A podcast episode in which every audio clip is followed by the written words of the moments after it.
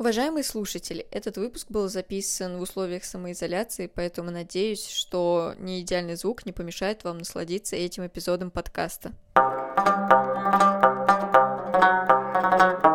Даже в самые трудные, кризисные времена, мы знаем об этих временах, власть не поддалась тогда соблазну поправить Конституцию под себя. В конечном итоге пошло на пользу и власти, и государству. Добрый день, дорогие слушатели. Меня зовут Лидия Головина. Это подкаст «Инагент». Сегодня со мной на связи доктор юридических наук Ирина Анатольевна Алибастрова. Здравствуйте. Здравствуйте, здравствуйте. Лидочка, рада вас слышать. Я вас тоже очень рада слышать. Давайте начнем э, с такого вопроса. Совсем недавно наш президент э, заявил э, о поправках, что это еще один шаг туда, вперед к демократизации нашего общества. Согласны ли вы с ним? Ну, все, что я по этому поводу думаю, я уже выразила как только могла. А, конечно, с этим совершенно невозможно а, согласиться, если прочитать поправки а, более или менее внимательно поправку, причем поправка она одна, якобы все ее многочисленные положения, которые затрагивают большую часть э, норм э, которые только можно изменить в главах с 3 по 8 э, в Конституции, якобы они взаимосвязаны. На самом деле ничего подобного. Э, на самом деле они э, будут регулировать или уже регулируют, но об этом мы еще поговорим, в каком они сегодня, каков их статус, собственно, сегодня, да, регулируют самые разнообразные отношения и связь их друг с другом, помимо того, что все они будут находиться или уже находятся в Конституции, э, усмотреть э, трудно. А, и, а, разумеется, много э, всяких положений, включенных в эту поправку, выглядят более или менее привлекательно, но эти положения охватывают совсем не политическую сферу, совсем не ту сферу, к которой применима эта характеристика да, демократическое там государство, демократическое общество. А, эти привлекательные положения охватывают э, социальную сферу. А, политические же положения, которые а, наша власть стремится всячески спрятать, наоборот, я бы сказала, носит антидемократический характер, потому что самое главное из них – это обнуление сроков э, нынешнего президента Путина и возможность э, ему э, баллотироваться еще на два срока пос после 2024 года в сочетании с серьезным усилением, расширением его полномочий. Это, ну, такая гремучая смесь, я бы сказала, очень опасная для демократии. А какой вообще сейчас э, статус этих поправок? Потому что я, как понимаю, для конкретно вот этих глав, которые поправляются, для них э, не нужен никакой референдум, не нужен, не нужно никакое голосование мнения народа. Тем не менее, оно есть, э, но при этом президент уже подписал эти поправки, Конституционный суд тоже как бы считает их конституционными эм, наша конституция уже другая или все-таки необходимо вот это вот голосование 1 июля? В том-то и дело, что как бы это э, ни было печально вот для меня, процедура, предусмотренная Конституцией, уже соблюдена. Две вот эти основные решающие стадии внесения поправок, они пройдены. Э эти две стадии включают принятие поправки на федеральном уровне, в том же порядке, как федеральные конституционные законы, да, то есть Госдумой и Советом Федерации, соответственно, двумя третями и тремя четвертями э, голосов, э, и одобрение субъектами федерации, двумя третями парламентов субъектов федерации. Э, эти стадии предусмотрены в самой э, Конституции, и они уже пройдены они уже пройдены, то есть, вы понимаете, эти поправки вступили в силу, но нет, закон о внесении поправок, он говорит, что, ну, ничего подобного. Содержательная часть этого закона, то есть сами поправки, в силу не вступили до проведения вот этого самого общероссийского голосования, э, то есть в силу-то они вот и не вступили. И вы э, понимаете, вот э, то, что признать то, что они не вступили в силу, а, как раз более выгодно людям демократически настроенными, настроенным, людям, чьи взгляды устремлены в сторону построения в России правового демократического государства. Вот. И именно парадокс заключается в том, что именно мы вынуждены признать, что эти антидемократические поправки, они вступили в силу, потому что, потому что Конституция у нас имеет высшую юридическую силу, и это одна из основ конституционного строя, что все другие законы, которые принимаются в Российской Федерации, должны Конституции соответствовать. А этапы, предусмотренные Конституцией, все, они пройдены.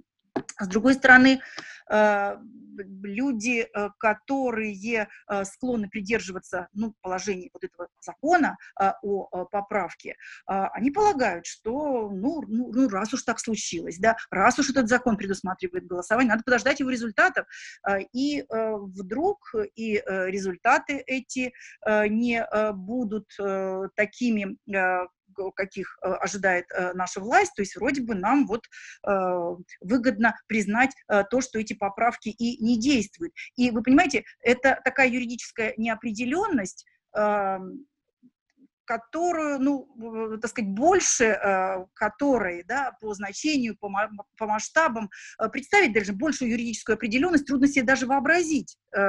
Э, так сказать, мы не можем однозначно сказать, а, какая у нас э, Конституция э, действует. Но, повторяю, если строго придерживаться текста Конституции, мы вынуждены признать, что эти поправки, которые совсем не соответствуют основам конституционного строя, в силу они вступили. Такое вот ну, раздвоение сознания, к сожалению.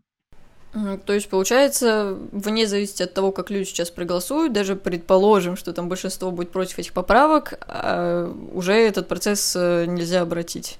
Ну, власти могут сказать, конечно, что, э, ну, товарищи дорогие, э, да, по, стадии предусмотренные Конституцией пройдены, все формальности, предусмотренные конституционными нормами, имеющими высшую юридическую силу, соблюдены, э, то есть вполне без этого общероссийского голосования, термина, который доселе не был известен нашему законодательству, э, вполне себе можно обойтись. Вот. Это такая вот опция, которая, такая стадия, которая ну, ни, ни, ни, образом, никакого намека в Конституции нет на нее, никак она не предусмотрена.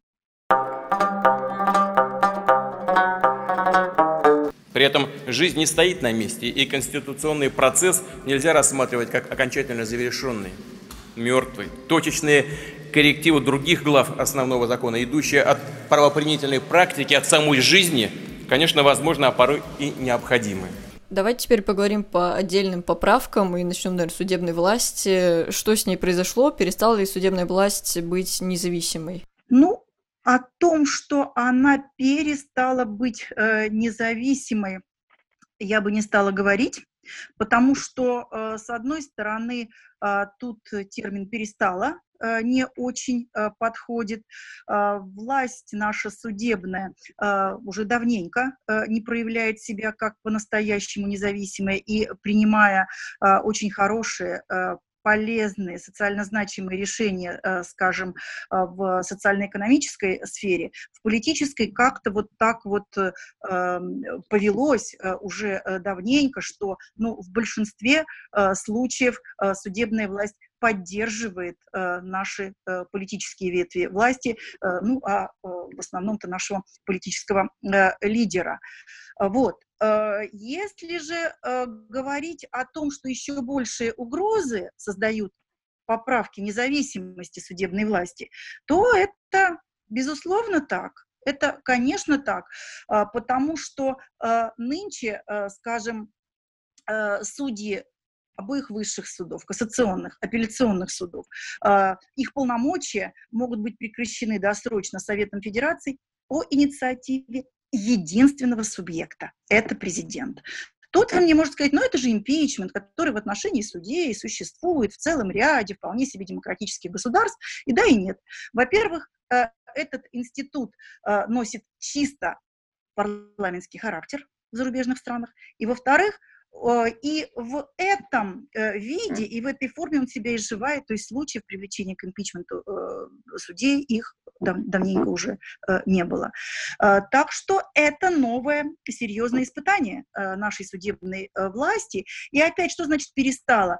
Ведь это не обязывает ни к чему судей. Этому можно противостоять. У людей, которые Э, согласились на то, чтобы занять такие высокие позиции в сфере судебной власти, приняли на себя тем самым высокую ответственность, у них всегда есть выбор. Э, и поэтому фатально э, я бы к факту внесения поправок вот такого рода все-таки не относилась. Любой институт, он сдерживает Э, наши худшие качества или провоцирует э, их, э, но он их не предопределяет. Хотя, к сожалению, склонен он, склон на законодательство, да, в нашем случае, провоцировать проявление именно худших качеств представителей судебной власти. Это большие риски это большие риски сдерживания Э, нашего лидера, сдерживания э, других ветвей власти от злоупотреблений. Я правильно понимаю, что сейчас просто с новыми поправками огромный перекос в рамках вот этой системы сдержек и противовесов, причем как э, в отношении парламента, так и в отношении судебной власти, так и в отношении президента? Ну, вы знаете, он и существовал ведь, этот перекос. У нас есть первое и вторая глава Конституции, э, так называемые суперконституции, содержащие там надконституционные нормы, которые трудно изменить, э, вот, и которые э, дают нам много обещаний в виде принципов, в виде многочисленных прав и свобод. И есть Э, главы другие. Э, есть глава третья, которая значительную степень централизации устанавливает. Есть глава э, четвертая, которая огромные полномочия концентрирует в руках президента. Есть глава пятая, посвященная нашему парламенту, федеральному собранию, которая вот эти механизмы сдерживания, а глава государства должен сдерживаться и со стороны, так сказать, законодательной ветви власти тоже. Вот она эти механизмы механизмы сдерживания а, той э, фигуры а, э, должностного лица, главы государства, а, нашего, так сказать, лидера политического и государственного. Так вот, эти механизмы там слабы они были и в дореформенной э, версии Конституции э, слабыми, а сейчас они э, ослабевают э, ну, еще больше. А что происходит с органами местного самоуправления? Потому что вот в новой редакции Конституции указано, что органы местного самоуправления теперь входят в единую систему публичной власти. Это означает, что они опять же, как судебная власть, такой же вопрос, э, перестали быть независимыми? Ну, опять же, они особо независимыми не были ввиду скудной финансовой э, базы, э, ввиду ограниченных полномочий. Но вы понимаете, тут, ну, тут, тут, тут не все так просто. Термин вообще публичная власть, он широко распространен в науке конституционного права употребляют его и э, суды. Так что вообще-то это общепризнано, что а, органы государственной власти, органы э, местного самоуправления относятся ну, к единой разновидности э, такой социальной власти, власти, существующей в обществе. Это публичная власть. Но если прежний текст Конституции, он делал упор на э, все-таки э, том, что эти уровни власти, они разные. На гарантиях независимости местной власти как слабой стороны в этих вертикальных взаимоотношениях, то подчеркивание того факта, что э, органы местного самоуправления и э, органы государственной власти образуют единую э, э публичную власть, э, делает упор, э, делает э, ставку э, на то, что в рамках этого единства, как в рамках рамках любого единства должны соблюдаться вертикальные взаимоотношения. А, то есть, вы понимаете, а, есть принцип единства власти, например, если говорить о горизонтальном взаимоотношении властей, есть э, принцип разделения властей, да? Вроде бы разделение властей не отменяет того, что власть-то едина, да, но упор на том, что она э, должна быть разъединена и не должно не должно э, происходить какого-то сговора властей, не должно существовать ни одного элемента государственной власти, который бы подминал под себя все остальные. Это многое дает для демократии. А если педалировать принцип единства власти, который должен существовать, власти не должны быть отгорожены друг от друга китайской стеной, то, ясное дело, совсем другие ожидания возникнут, совсем другой настрой возникнет. Э, во взаимоотношениях э, органов э, государственной власти.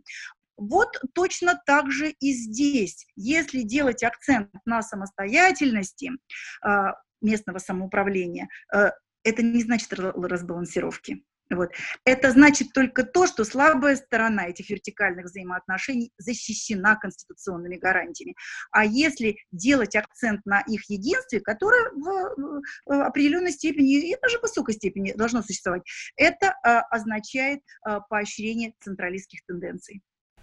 То есть, по-вашему, все-таки вот эта, казалось бы, безобидная статья все равно тоже играет э, не на руку демократии? Конечно, конечно, она создает совсем другие акценты во взаимоотношениях между уровнями власти. Хотя такое единство, повторяю, должно присутствовать, и органы э, государственной власти местного самоуправления образуют единую, э, так сказать, публичную власть, это общепризнано. Это общепризнано, э, но эти уровни э, должны э, быть и защищены определенной э, системой гарантий, в частности, тем, э, э, тем, что должна быть признана их э, самостоятельность. Вот, вот э, так сказать, э, потребности в демократизации, да, движение в сторону демократизации, они требуют вот именно этих акцентов, но никак не противоположных противоположны, никак не акценты на их единстве, так же, как и в рамках взаимоотношения э, между ветвями власти. У меня есть еще одна прям самая любимая поправка, наверное, после поправки судебной власти. Это закрепление брака как союза мужчины и женщины. Что это вообще значит для новой конституции и для граждан России? Как как это вообще может отразиться в будущем? Ну, вы знаете, вообще э, по-разному. Вообще, конечно, э, такая э, популистская, что ли, консервативная поправка, но она ведь странная и небрежно прописанная. А, ведь регулирование брака, как союза между мужчиной и женщиной, да, отнесено у нас к совместной компетенции. Да? Возникает вопрос, могут ли какие-то другие браки относиться к, остаточной компетен, компетенции субъектов федерации, поскольку только брак как союз мужчины и женщины отнесен к э, совместному ведению э, России и э, субъектов федерации. И ответить на этот вопрос, я вам скажу, можно по-разному. Ну, у нас же, по сути, есть уже семейный кодекс, в котором тоже это прописано. Зачем это в Конституции еще отражать? Ой, потребности вот таких э, Э, нормативных излишеств, ой, вернее, э, проявлений таких вот нормативных э, излишеств, ну, их ведь немало. Ведь, ну, не только это можно привести в качестве примера, но и многое другое. Вот, ну, просто это, собственно, предназначение это, этой поправки, этого, этого положения, вернее, в рамках вносимой поправки, ну, оно очевидно, а, популистский консервативный характер, который а, должен прикрыть истинную цель ее внесения. Вот сначала-то даже было не особо понятно, зачем все это. Это все зачем? Никакого э, социального запроса не было ниоткуда, ни со стороны граждан, ни э, со стороны профессиональных сообществ, предположим, э, ни со стороны э, каких-то э, специфических групп интересов. Все это как снег на голову нам э, грянуло, да, э, вот. И э, выяснилось -то это все на этапе второго чтения уже, да, когда вот э, наша первая дама, э, космонавт Валентина Терешкова, вдруг вот призвала нас быть честным, э, честными, да, и признаться, что без Путина Россия — это не Россия, ей, э, собственно, сразу э, в унисон, э, так сказать, произнес эту свою знаменитую фразу Володин, господин Володин, о том, что Путин наше главное преимущество. Вот. И, ну, вот такая честность, такая честность получилась, что сегодня под видом информации о поправках на официальном сайте Центральной избирательной комиссии, да, по телевидению, по государственным каналам идет самая настоящая агитация вот, при Э, запрете Э, противникам поправок э, тоже э, размещать какие-то, выступать с какими-то агитационными материалами. И заметьте, что в этих агитационных материалах уже вот этих слов о, то, о том, что наш президент, наше самое там главное, что там достояние, преимущество, ценность, уже особо-то не говорится. Это не работает уже. Это вот интересная э, такая подвижка, это интересное изменение. Раньше лозунгом на выборах э, Единой России э, было то, что они являлись президентской партией. А сейчас эту самую главную поправку об обнулении сроков, вот, а также поправки, которые дополняют ее вот о укреплении, о расширении э, полномочий э, президента, их прячут. Вот эти положения, их э, как раз э, прячут. Вот, то есть э, это уже не сработает, а вернее даже сработает, но даст э, противоположный эффект скорее. И вот отсюда все эти ухищрения с голосованием. И хочется-то его провести – но, правда, я не, не, не понимаю, зачем, на какую аудиторию, на какую публику это все рассчитано. Вот. И в то же время а, власть осознает, что а, если бы, ну, плюс, незакон, э, плюс незаконный сам а, референдум как таковой, но зато в соответствии с правилами, которые предусмотрены хотя бы законом о референдуме, то это не пройдет, это не даст желаемых для них результатов, вот это точно. Вообще, на какую аудиторию это рассчитано и зачем, я никак не могу понять, э, честно говоря. Если это это рассчитано на а, внешнюю а, аудиторию, то это же классика жанров. Там, где происходило вот это самое обнуление, а, то оно происходило именно так вот в гибридных, там, в авторитарных режимах, оно происходило именно так, то есть путем ну, референдумов э, это делалось, это всем известно. Если это рассчитано на внутреннюю аудиторию, то ну, не скрыть же того, что э, бюджетников заставляют голосовать, причем привести с собой по пять э, человек, да, э, не скрыть же того, какая массированная и нечестная агитация проводится, и это все, причем в качестве игры в одно ворота, это же всем оч- очевидно. Для кого этот спектакль, я, я никак не могу понять. А по-вашему, вообще вот эти агитационные все моменты, они работают или нет? Вы знаете, мне трудно сказать. Я же общаюсь с людьми, я беседую с людьми, и людей, которые благодаря тому, что они посмотрели, послушали телевизор, и, э, так сказать, э, сформировали, там, укрепили или изменили свое мнение, да, идут голосовать, я не знаю. Я знаю среди э, своих коллег, среди ну, людей старшего поколения, э, э, тех, которые будут голосовать за поправки, но у них мотивы другие. Не боятся перемен. Они боятся того, что вернутся 90-е годы, и э, одна моя коллега, ну, прямо мне говорит, пусть вот после меня мои внуки э, переживают то, что я пережила в своей юности э, в 90-е годы. Я этого не хочу. Я все понимаю, я все э, осознаю. Я э, осознаю, что, э, э, что э, мы э, не двигаемся вперед, но мне лучше такая стабильность. Вот такую мотивацию я встречала. А, а поддержку людей, которые считали бы, что это по-настоящему лучше для страны, чем какой бы то ни было альтернативный вариант, нет, мне во всяком случае не приходилось встречать таких людей, которые искренне думали бы, что это именно так. Вот вы, кстати, интересно сказали про мотивацию, которая связана там с 90-ми, кризисом власти, по сути. А нет ли такого ощущения, что э, если эти поправки примут, то будет этот кризис, если их не примут, он все равно тоже будет, то есть это как э, что-то неизбежное? Ну, э, наверное, нет. Наверное, все-таки гарантом стабильности нынешний президент э, воспринимается. Это уже не та стабильность, которая нравится, а, которую хотели бы продолжать, которая хороша по сравнению с любыми другими э, вариантами, но это та стабильность, при которой спокойнее, что ли. Вот. Вот такое мнение мне приходилось слушать но так, чтобы искренне, энергично э, и э, совершенно осознанно э, люди воспринимали это как лучший вариант для нас, нет. Угу. Так что не знаю, на кого они действуют, честно говоря. Не, не, не я таких людей. Давайте теперь поговорим о таком эффективном механизме в рамках этих поправок, которые мотивируют, наверное, голосовать людей за. Это социальные поправки, например, о том, что минимальный размер оплаты труда не должен быть менее величины прожиточного минимума, или про индексацию пенсий. А что, что здесь не так с этими поправками? Или это действительно что-то хорошее? Вы знаете, это тоже приманка, и я бы сказала, что приманка не очень-то вкусная. Вот.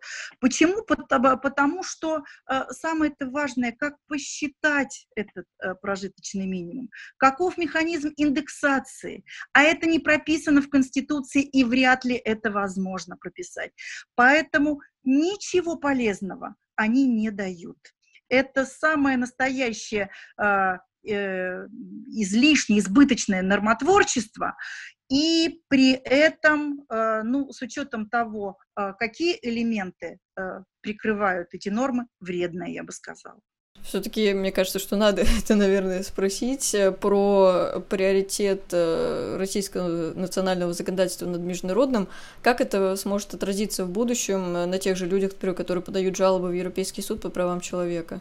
Это однозначно э, означает ограничение прав человека, причем никак не э, стыкующийся э, с статьей 45 Конституции, которая позволяет нам да, э, э обжаловать, э, обжаловать решения наших властей, межгосударственные органы по правам человека. Это существенно ограничивает наши права в будущем. И именно этим данная поправка опасна. А в данный момент у нас э, что происходит с этим приоритетом? Э, то есть, э, насколько я знаю, есть например, постановление Конституционного суда, которое говорит, что надо проверять вот эти решения международных судов на соответствие нашему законодательству.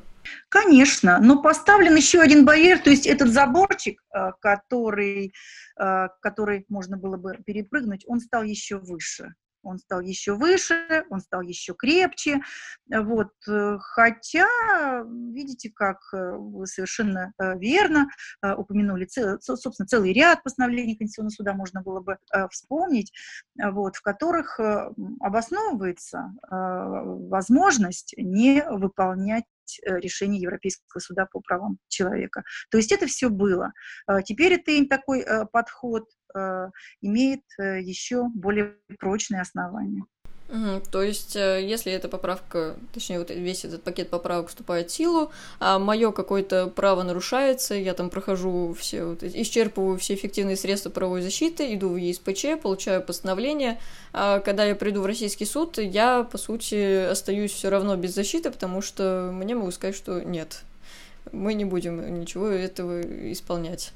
Угу, угу. Ну вот примерно так, да, примерно так. Так что институт этот э, становится э, гораздо менее значимым. Вот, институт межгосударственной защиты, э, надгосударственной защиты, международной защиты прав человека. Вместе с тем, высказывания на тему изменения Конституции уже прозвучали, и полагаю возможным обозначить здесь и свою позицию внести, вынести на обсуждение ряд конституционных поправок, которые считаю вполне обоснованными и важными для дальнейшего развития России, как правового социального государства, в котором высшей ценностью являются свободы и права граждан, достоинство человека, его благополучие. Как по-вашему вообще назрели ли действительно поправки в Конституцию, допустим, не эти, а в целом? То есть Конституция 93 -го года, и жила ли она себя, или она может еще продолжать существовать как минимум там, лет 10? Вы знаете, но ну, есть же понятие Конституции формальной, э, есть понятие Конституции материальной, живая Конституция, э, говорят американцы. Э, так что любой из этих подходов двигаться по линии усовершенствования живой конституции при сохранении нынешней или изменять самые конституционные нормы, а, он содержит и обещания, и риски.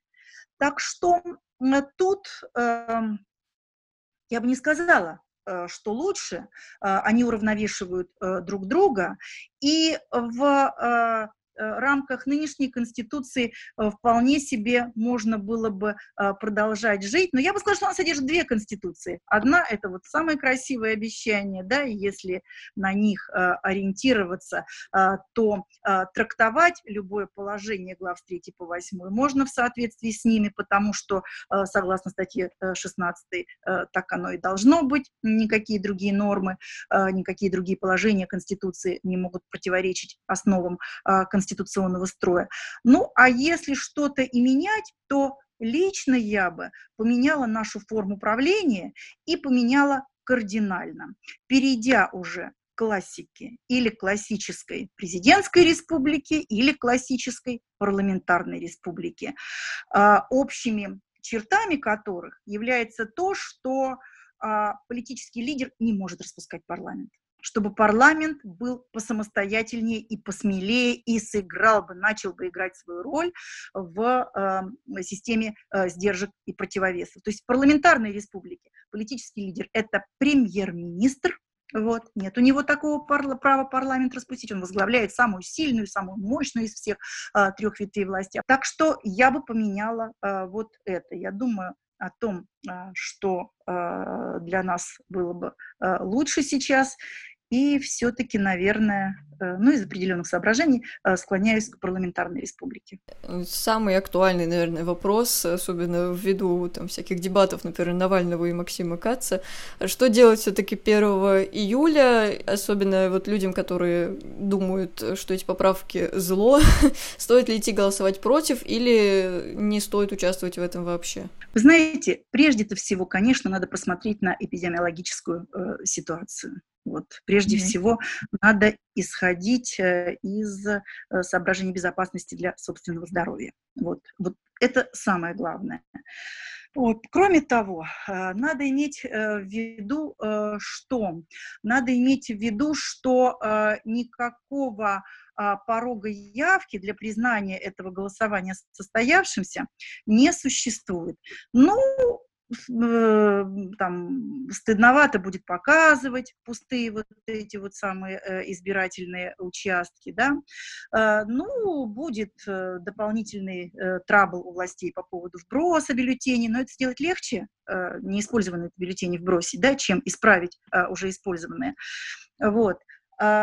Поэтому эффективнее, наверное, вот с чисто прагматической, технической стороны все-таки а, пойти и проголосовать против, но, повторяю, это все равно не может уравновешивать соображения безопасности. Так что лично я посмотрю на а, эпидемиологическую обстановку, вот, и а, пожалуй, что если сочту себя это приемлемым вот с этой точки зрения, то пойду, именно пойду на избирательный участок, то есть не воспользуюсь, э, так сказать, возможностью э, проголосовать э, удаленно, а вот пойду и проголосую где-нибудь как, ко времени окончания уже всего этого действия, вот в последнюю какую-нибудь минутку. Я вас как раз хотела спросить еще про вот эти нововведения, как проголосовать на дому или электронное голосование, которое в Москве и в Нижегородской области. А как вообще к этому относитесь? Ну, вы знаете, конечно, за электронным голосованием э, будущее. Но когда определенный только порог э, честности, что ли, э, будет э, у нас достигнут в организации наших избирательных кампаний. Конечно, а, оно делает проблематичной тайну голосования, и в этом э, его э, главный э, изъян. Да? А, то есть, ну, ни для кого же не секрет, что заставляют регистрироваться для участия в этом электронном голосовании сейчас руководители бюджетных организаций, работодатели. А, ведь вот мне каждый день звонят почему-то из всяких разных служб государственных и интересуются, как я, собственно говоря, вот, намерена распорядиться этим своим правом, да, и поскольку я начинаю с людьми разговаривать, я начинаю убеждать, используя такую возможность. возможность. Э, то есть разговаривать об э, истинных э, причинах, целях внесения этой поправки, о ее ну, по-настоящему значимых, что ли, элементах. Ну, соглашаются же люди. Они все видят и говорят, а как нам быть?